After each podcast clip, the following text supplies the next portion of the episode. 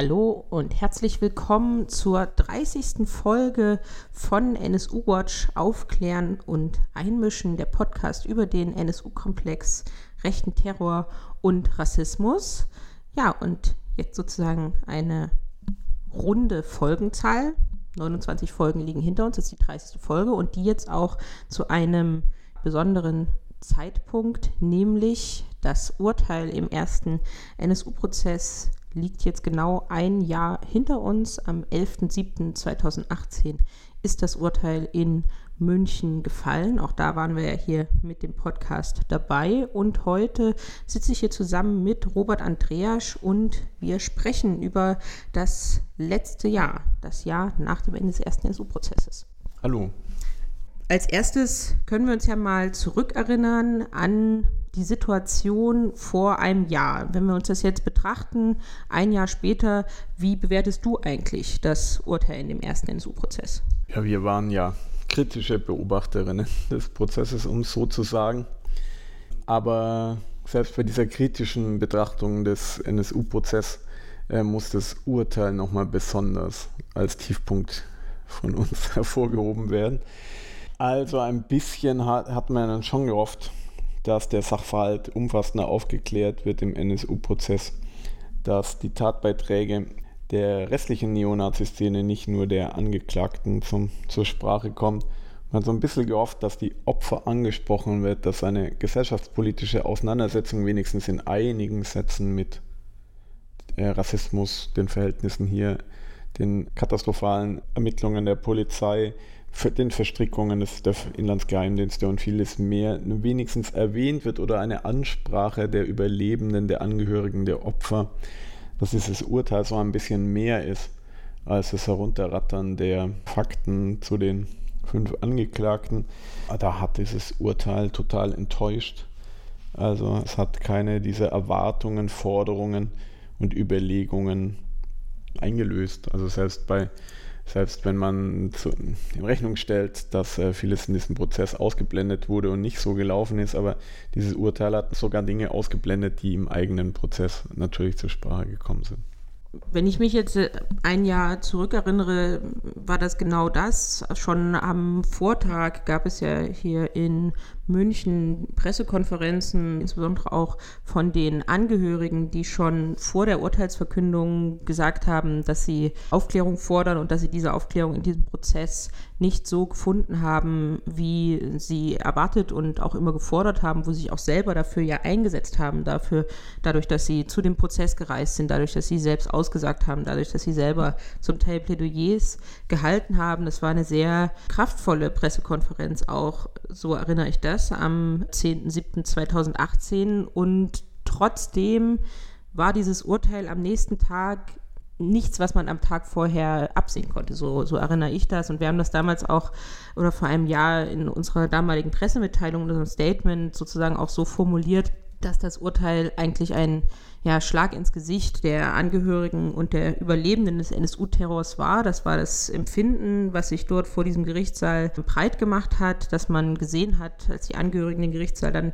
verlassen haben nach dem Urteil, da war ja den ganzen Tag eine Kundgebung dort vor Ort und da hat man einfach diese Wut auch gespürt, insbesondere sozusagen als Gegenpart zu dem Jubel der Neonazis, unter dem der NSU-Prozess dort geendet hat. Und wir haben damals auch schon aufgeschrieben, das Urteil und seine Begründung sind eine Einladung an die terroristische Neonazi-Szene. Sie können nahezu straffrei dort weitermachen, wo der NSU 2011 aufgehört hat. So haben wir es formuliert. Dazu kommen wir später nochmal. Wo stehen wir denn jetzt im Punkto rechten Terrors? Und ja, vielleicht müssen wir dann auch nachher sagen, dass wir damit leider äh, recht behalten haben. Aber das war die Situation vor einem Jahr und so würde ich das auch weiterhin auch selbst mit Abstand noch bewerten.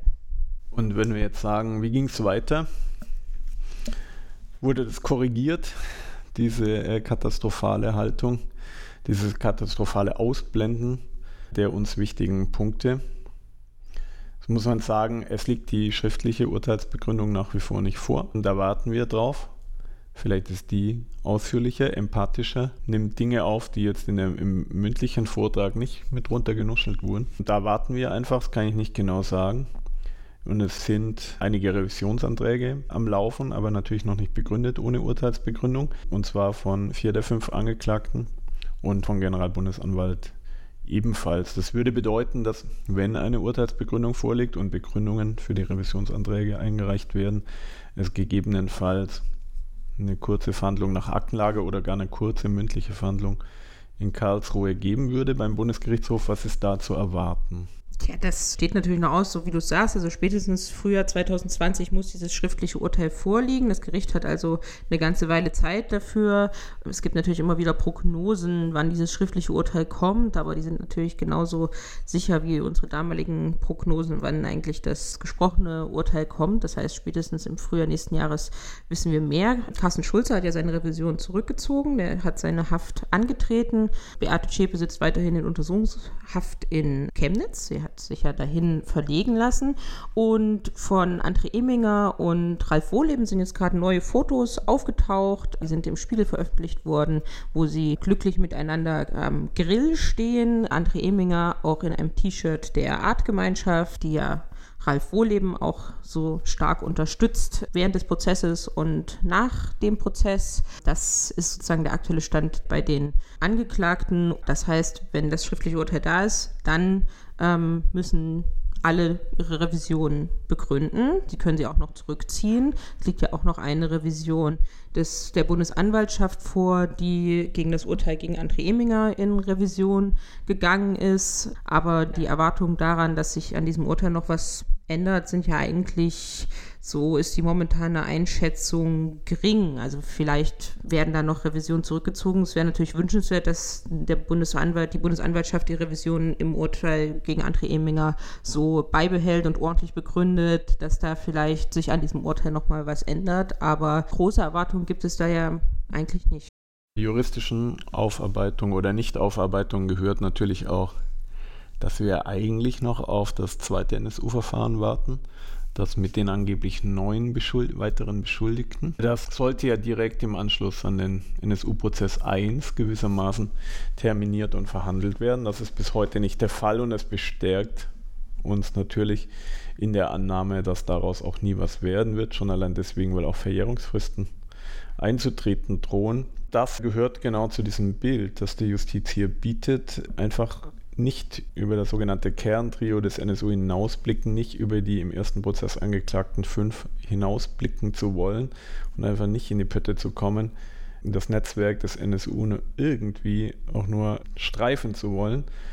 Und auch das noch anhängige Strukturermittlungsverfahren, also ein Ermittlungsverfahren gegen bisher noch unbekannt gebliebene Täterinnen und Täter und Verstrickte und Verwickelte, das ist ja auch nicht wirklich präsent. Klar gibt es aus ermittlungstaktischen Gründen auch Anlass, da nicht alles ständig in die Öffentlichkeit zu treten, aber etwas über den Stand der Dinge zu erzählen. Das wäre ja leicht möglich für die Pressestelle des, der Bundesanwaltschaft. Und da passiert nichts. Also auch hier bin ich sehr skeptisch. Das war eher so ein Aktenparkplatz, um Akten aus dem ersten NSU-Prozess rauszuhalten, meiner Meinung nach ob aus diesem Verfahren wirklich noch was wird. Zur juristischen Aufarbeitung gehören auch Zivilverfahren. Meines Wissens nach haben schon einige Angehörige noch eine Zivilklage gegen den Freistaat Bayern am Laufen. Aber ich denke, da ist, ja, das ist jetzt natürlich etwas spekulativ, ich auch als Nicht-Jurist, aber ich ahne, dass dort keine große, allumfassende NSU-Beweisaufnahme in einem eventuellen Zivilprozess stattfinden würde. Ja, und zu dem Verfahren gegen die neuen namentlich Bekannten und das Strukturermittlungsverfahren. Es gibt ja immer mal Interviews des Generalbundesanwalts und der beteuert da ja, dass ihnen das Thema ganz stark sozusagen am Herzen liegt und sie da auch äh, das nicht eingestellt ist, sie da weiterhin ermitteln, zwar momentan keinerlei Ansätze hätten, aber wenn was kommt, würde man sofort anfangen zu arbeiten. Ist zeigt sich eher deutlich, sie, sie ermitteln einfach nicht, aber sie wollen es auch nicht einstellen, weil das natürlich den größeren Skandal gäbe, als wenn das einfach so, so ein bisschen vor sich hin ausläuft. Aber natürlich wäre das dringend notwendig, das NSU-Netzwerk auch juristisch, ermittlungstechnisch komplett auszuleuchten und zwar nicht nur um die juristisch sozusagen auf, aufzuarbeiten, sondern auch um die Neonazi-Szene entsprechend ungefährlicher zu machen. Also was das einfach bedeutet, dass das Neonazi-Netzwerk des NSU und allgemein Neonazi-Netzwerke so ohne Druck agieren können und so ungestoppt bleiben und so stark verharmlost werden. Das zeigt sich ja jetzt in der, beim aktuellen rechten Terror und nicht nur beim Mord an Walter Lübcke. Und deswegen bleibt eben auch unsere Forderung, dass das anders läuft und eben nicht nur um das Mosaik des NSU-Komplexes zusammenzusetzen, sondern auch ganz konkret einfach Morde, Anschläge und so weiter zu verhindern, was Neonazis einfach logisch machen. Das kommt aus ihrer Ideologie heraus. Sie selber werden sich dann nicht regulieren. Und wenn es keinerlei Konsequenzen dafür gibt, warum sollten sie sich darin regulieren? Das ist einfach die ganz reale Gefahr, die aus diesen Nichtermittlungen, aus diesen mangelnden Konsequenzen, fehlenden Konsequenzen einfach herauskommt. Okay, die verheerende Rolle von Polizei und Justiz. Es gibt ja noch andere Aufklärungsinstanzen. Lass uns die mal rekapitulieren im vergangenen Jahr. Ich meine die Untersuchungsausschüsse der Landesparlamente und des Bundestags. Vieles ist rum, aber es gibt auch Neuigkeiten. Es endeten stark ermittelnd arbeitende Untersuchungsausschüsse wie die in Thüringen, in Sachsen und auch in Brandenburg. Begonnen hat aber Mecklenburg-Vorpommern beispielsweise mit einem eigenen Untersuchungsausschuss. Ja, in der Tat. Also in Sachsen, das haben wir jetzt in der letzten Podcast-Folge, in der Folge 29, auch ganz ausführlich besprochen, wie da der NSU-Komplex aufgearbeitet wurde und was der NSU-Komplex in Sachsen jetzt eigentlich ist nach den vielen Jahren der Aufklärung. Klar gibt es dort auch viele offene Fragen, aber man merkt, dass da intensiv aufgeklärt wurde und was eben intensive Aufklärung auch bedeutet. Das gleiche in Thüringen, da sind jetzt die letzten Sitzungen auch gelaufen und zur Sommerpause, wenn ich das richtig sehe, soll es der Abschlussbericht des zweiten Thüringer Untersuchungsausschusses geschrieben werden.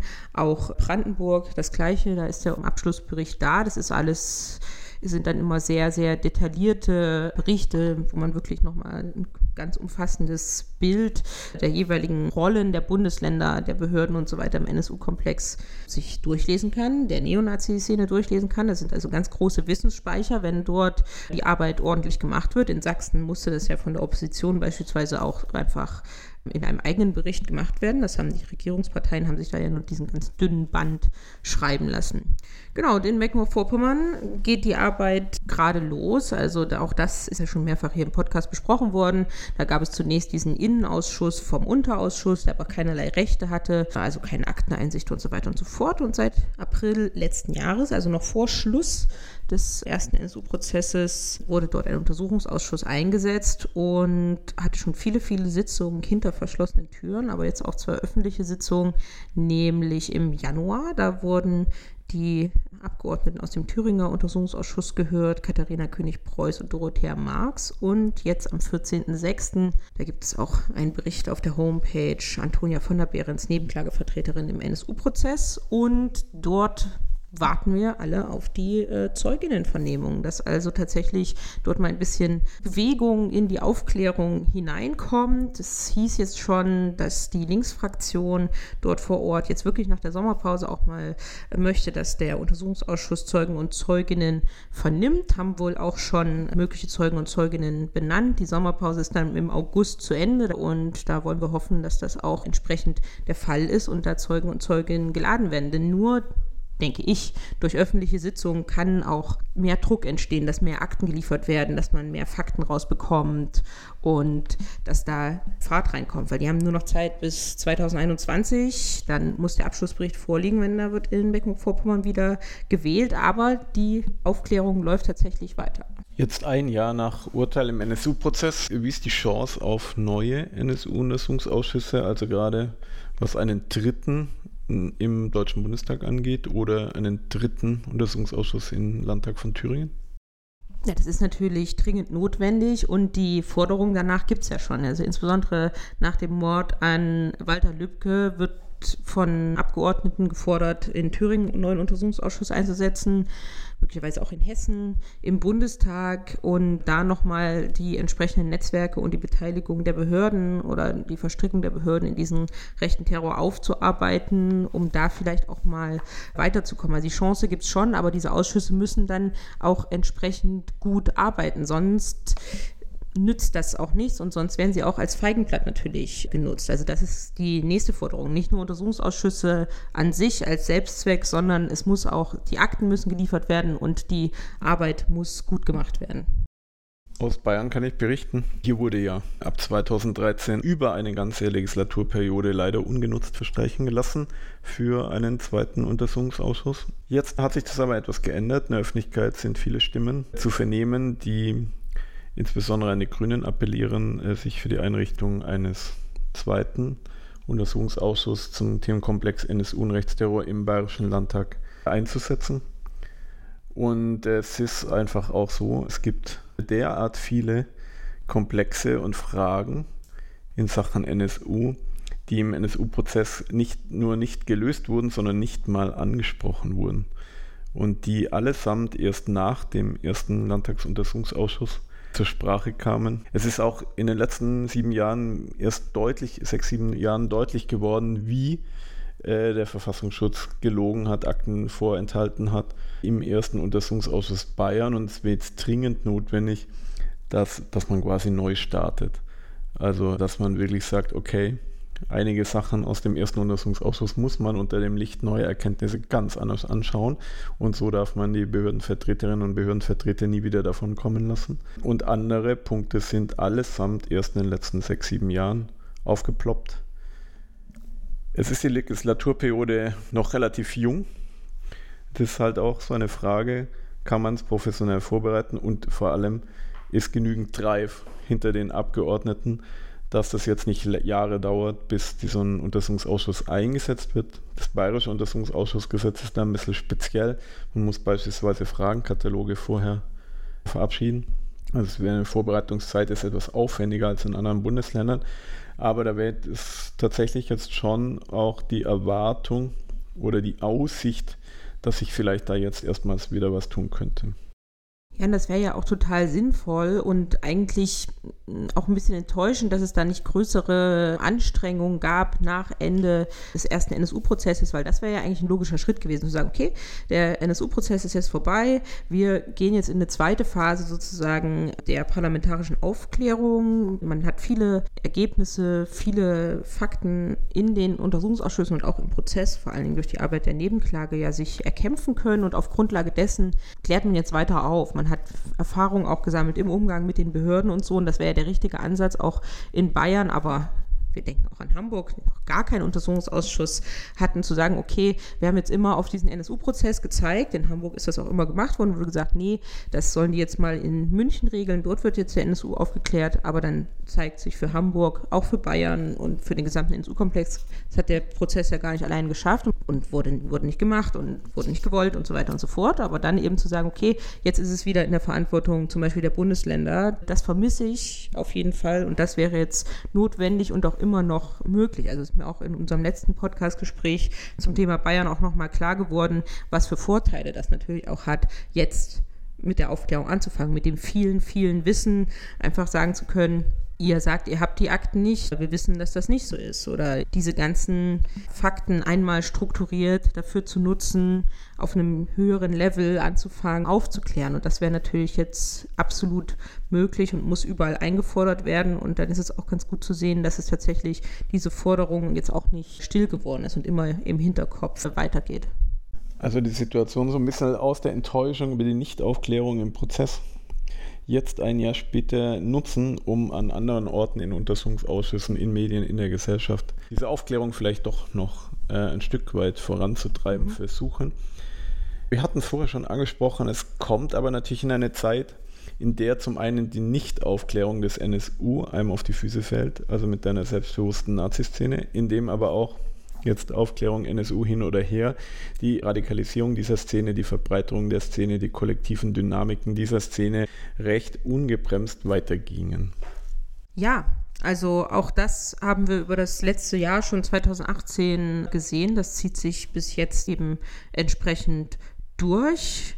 Wir haben gesehen, dass in Chemnitz bei den Aufmärschen nach dem Ort an Daniel H., dass dort ein Schulterschluss wirklich stattgefunden hat zwischen verschiedenen Spektren der extremen Rechten, was natürlich eine Neonazi-Szene entsprechend auch noch weiter ermutigt. Also das wirklich im kurzen Abstand zu dem Jubel beim Urteil in München, dann diese Aufmärsche in Chemnitz und dementsprechend war es leider auch gar nicht so verwunderlich, dass dann kurze Zeit später die Gruppe Revolution Chemnitz festgenommen wurde, die sich genau von den Ereignissen in Chemnitz ja, beflügelt gefühlt hat, um sich Waffen zu beschaffen und rechtsterroristische Anschläge zu begehen, die sie dann Linken in die Schuhe schieben wollten. Die sind ja dann festgenommen worden und wollten den NSU aussehen lassen wie eine Kindergartentruppe. Also auch da wird sich immer offensichtlich aufeinander bezogen und miteinander abgeglichen in den Diskussionen in der Neonazi-Szene. Und diese Gefahr rechten Terrors ist sehr allgegenwärtig und aktualisiert sich halt durch Morde entsprechend und rechter Terror funktioniert ja so, dass eben nicht einzelne Taten dann stehen und dann dauert es wieder eine Weile, sondern genau diese einzelnen Taten ermutigen dann ja andere, ihnen es gleichzuziehen. Also rechter Terror, Leaderless Resistance ist ja genau die Idee, dass ein eine Tat, wie zum Beispiel der Mord an Walter Lübcke, so ein Fanal ist und ein Startschuss für alle anderen, dann ihre Pläne auch in die Tat umzusetzen. Und das ist genau auch die Befürchtung, die wir jetzt ja alle teilen, die glücklicherweise medial auch ziemlich häufig aufscheint, dass wenn es eben jetzt keine Konsequenzen gibt und es gab in den letzten Wochen keine weitreichende ja, Zerschlagung, Entwaffnung der Neonazi-Szene, dass sich dann weitere denken, okay, für einen Mord sitzen jetzt drei Personen in Haft, bei allen anderen gab es noch nicht mal Befragungen im Umfeld, was sollte sie jetzt davon abhalten. Und das ist eine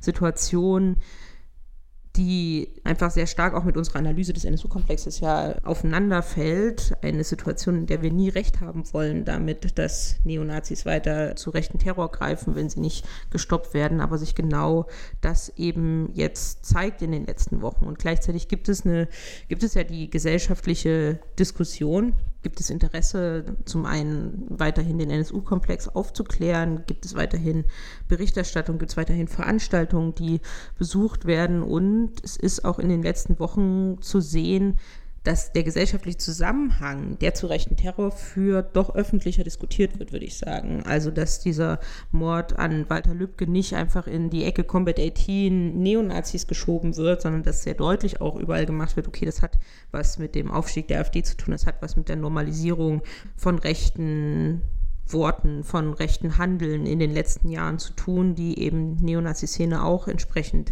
ermutigt und den Rücken stärkt. Und diese Diskussion wirklich in breiter Öffentlichkeit zu sehen, dass das miteinander verstrickt ist und etwas miteinander zu tun hat, würde ich schon als Fortschritt bewerten und ja auch etwas, was wir ja versuchen seit Jahren auch immer wieder zu sagen, dass die Neonazi-Szene eben nicht das losgelöste andere Böse der deutschen Gesellschaft ist, sondern ja genau da zusammenhängt. Ja, zu den Verstrickungen rechtsterroristischer Gruppen mit den Inlandsgeheimnissen, also mit in Form von Spitzeln und menschlichen Quellen, ist auch noch eine in den letzten Monaten eine furchtbare andere Verstrickung des Rechtsterrors mit staatlichen Stellen ähm, offenbar geworden. Am Beispiel der Zusammenhänge von der sogenannten Nordkreuz, Westkreuz, Ostkreuz und Südkreuzgruppen wurde für den Raum Mecklenburg-Vorpommern jetzt schon sehr, sehr deutlich wie Mitglieder von Polizei, Spezialeinheiten der Polizei und der Bundeswehr hier rechtsterroristische Anschläge planen, insbesondere gegen die politische Linke und wie weit diese Anschlagsplanungen hier auch schon fortgeschritten sind. Diese rechten Netzwerke in Sicherheitsbehörden, die jetzt nicht nur rechte Netzwerke sind, sind ganz, ganz klar auch auf terroristische Anschläge, auf Krise und Massenmord äh, hin ausgerichtet die kommen jetzt noch erschwerend hinzu. Das war jetzt zum Zeitpunkt des NSU-Prozesses noch nicht so Thema und das wird uns auch die nächsten Monate hier stark beschäftigen. In der Tat, auch das wird natürlich hier wieder im Podcast zu besprechen sein. Der, den gibt es natürlich ganz normal weiter. Beispielsweise sind eben auch ja, Folgen geplant zu Nordkreuz, Hannibal, UNITA, da mal wieder den aktuellen Stand zu beleuchten. Wir hatten hier ja schon mal ein Gespräch mit Martina Renner zum Thema, aber wir betrachten uns auch in äh, einer der nächsten Folgen Rechtsterrorkonzepte und rechten Terror unter dem Aspekt von Gender, auch ähm, extrem wichtig, denn nicht nur nehmen Frauen teil an rechten Terror, sondern sie sind auch Betroffene von rechten Terror durch die sogenannten Inselgruppen, die Frauen als Vertreterinnen von der Gruppe Frauen äh, angreifen. Also auch dieser Aspekt gehört zu rechten Terror dazu in der aktuellen Lage. Das werden wir uns in einer der nächsten Folgen ähm, betrachten und bleiben natürlich auch ein Jahr nach Ende des ersten NSU-Prozesses entsprechend dran. Und ja, ich bedanke mich bei dir für das Gespräch. Gerne. Ähm, gerne bis zu einem nächsten Mal hier wieder. Und wir hören uns hier in zwei bis drei Wochen im Podcast wieder. Und bis dahin findet ihr uns wie immer auf äh, Twitter, at NSUWatch, bei Facebook und auch im Internet nsu-watch.info. Bis zum nächsten Mal.